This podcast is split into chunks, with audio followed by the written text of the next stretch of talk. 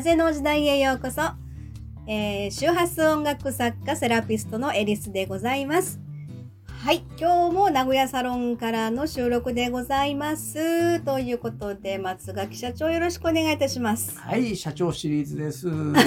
そうだね。エリスと社長シリーズということで、はいえー、っと、まあ、明日の午前中からはちょっと個人セッションがあったりとか、うん、え今週土曜日はイベントがね、施術イベントということがあったりとかね、うんうん、ちょっと週末あたりはバタバタとなるんですけれども、それと同時にちょっと私今日実は耳鼻科に行ってきたん。ですよ。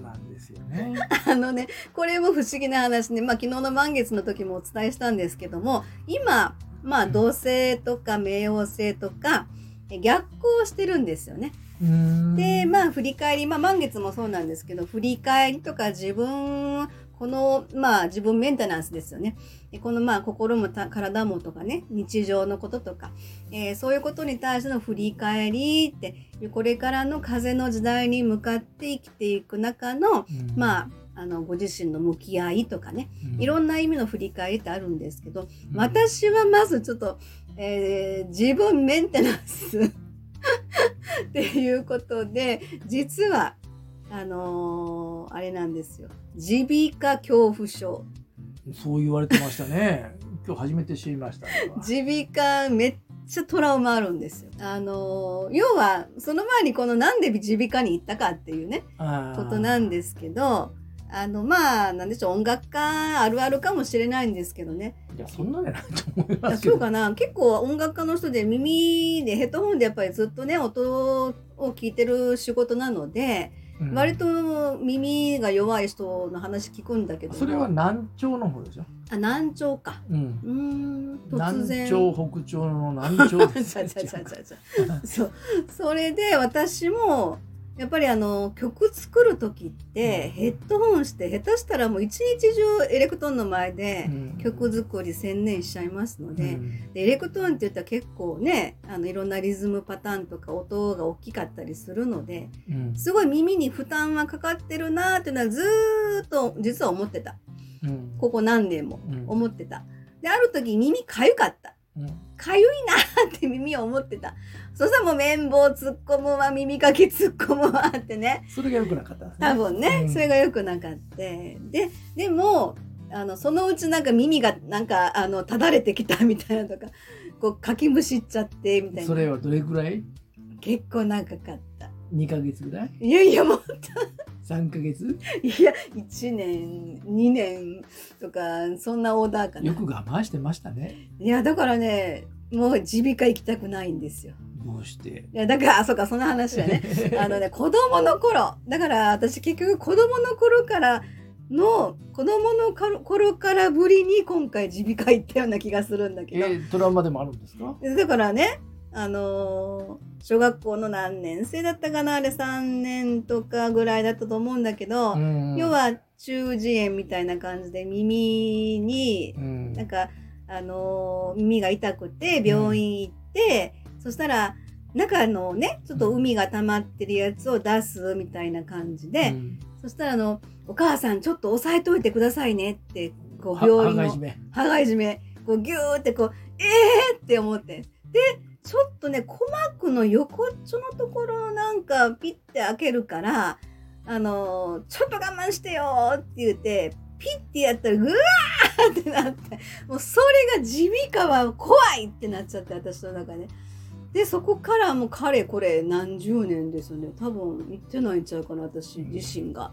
もちろん子供とかのね、耳鼻咽喉科は通ったことありますよ。でも私自身の治療のための耳鼻科というのは、ちょっと記憶にないの。僕は そんなに良くなかったら、病、うん、あの、ずっとね。薬をもらうもらわんじゃなくてまず何何何がどう悪いかを知るためにも病院に行った方がいいんちゃうっていうずっと社長に言われてたんですよ実はね、ね、病院に行こうよ病院に行こうよってずっと言われてました。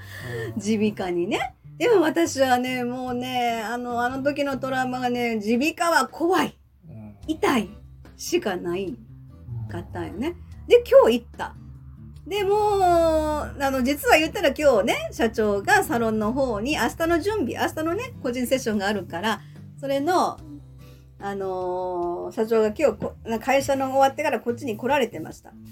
あの耳鼻科に連れてってもらいました。引っ張って。でもうそうでもしないと私は病院もともと病院嫌いだから耳鼻科であろうと何であろうと病院と名の付くところはあんまり行きたくないからって思って行ったんですけどでもそうやってあの半ば強制でまあ社長としてあのーアーティストの耳が聞こえなくなったらやばいだろう。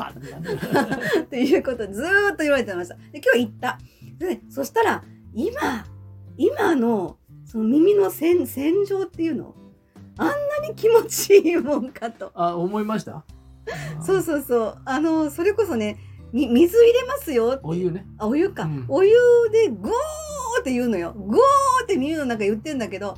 で吸い吸い込みまあ吸い取りますね。シューシューシューシューって言っていちいちその先生がちょっとゴーっていいよちょっとチクチクするよちょっと何々するよってこう今節丁寧に一回一回言ってくれるのねうんはいはいってでも私はすごく怖かったからずっと目つぶってうんって我慢してて黙ってましたもんねうんそれであのそれこそ瞑想しとったの。上からね。そこまで恐怖やそうそこまで恐怖だった。上からそれこそキラキラのエネルギーが降ってくる私を包んでるっていうイメージをずっとしてたの。目つぶっ信じられてへんわ。いやマジそれぐらいちょっと耳鼻科やばいやばい恐怖症。そんなこんなの、えー、耳鼻科珍道中みたいな感じでしたけど。もう一回行ったら全然平気だっていうのが分かったからちょっとこれで耳鼻科トラウマは解消できるかなと。やってみんとわからんでしょ。分からんね。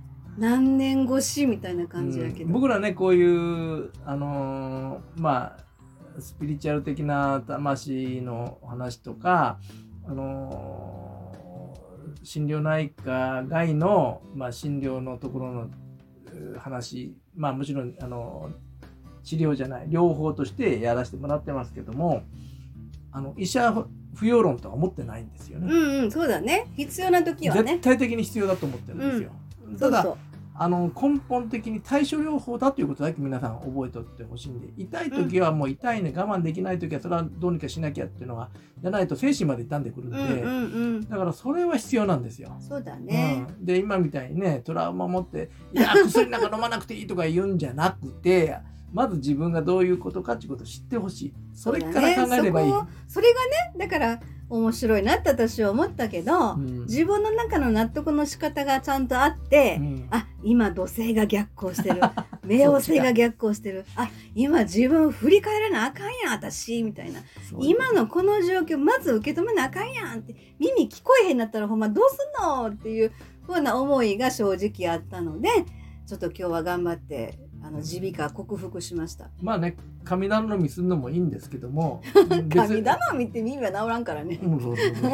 あのあのだから自分その神頼みっていうのは自分のテンションを上げていくためには必要なことかもしれないんだけども、うんうんうんうんただ現実にメンタルのメねンタルがやっぱりメンタル上げるためにはそういうのも大事かもしれんけど。あの肉体はそうはいかないから、うんやっぱりりね。不要あ例えば食べ物で、うん。あの食事しなくても生きてられるかって言ったら、うん。ごくごくごく少なくおられるけどもああよく聞くよね、よくっていうかねあなん、うん方は知ってるけども。ィング。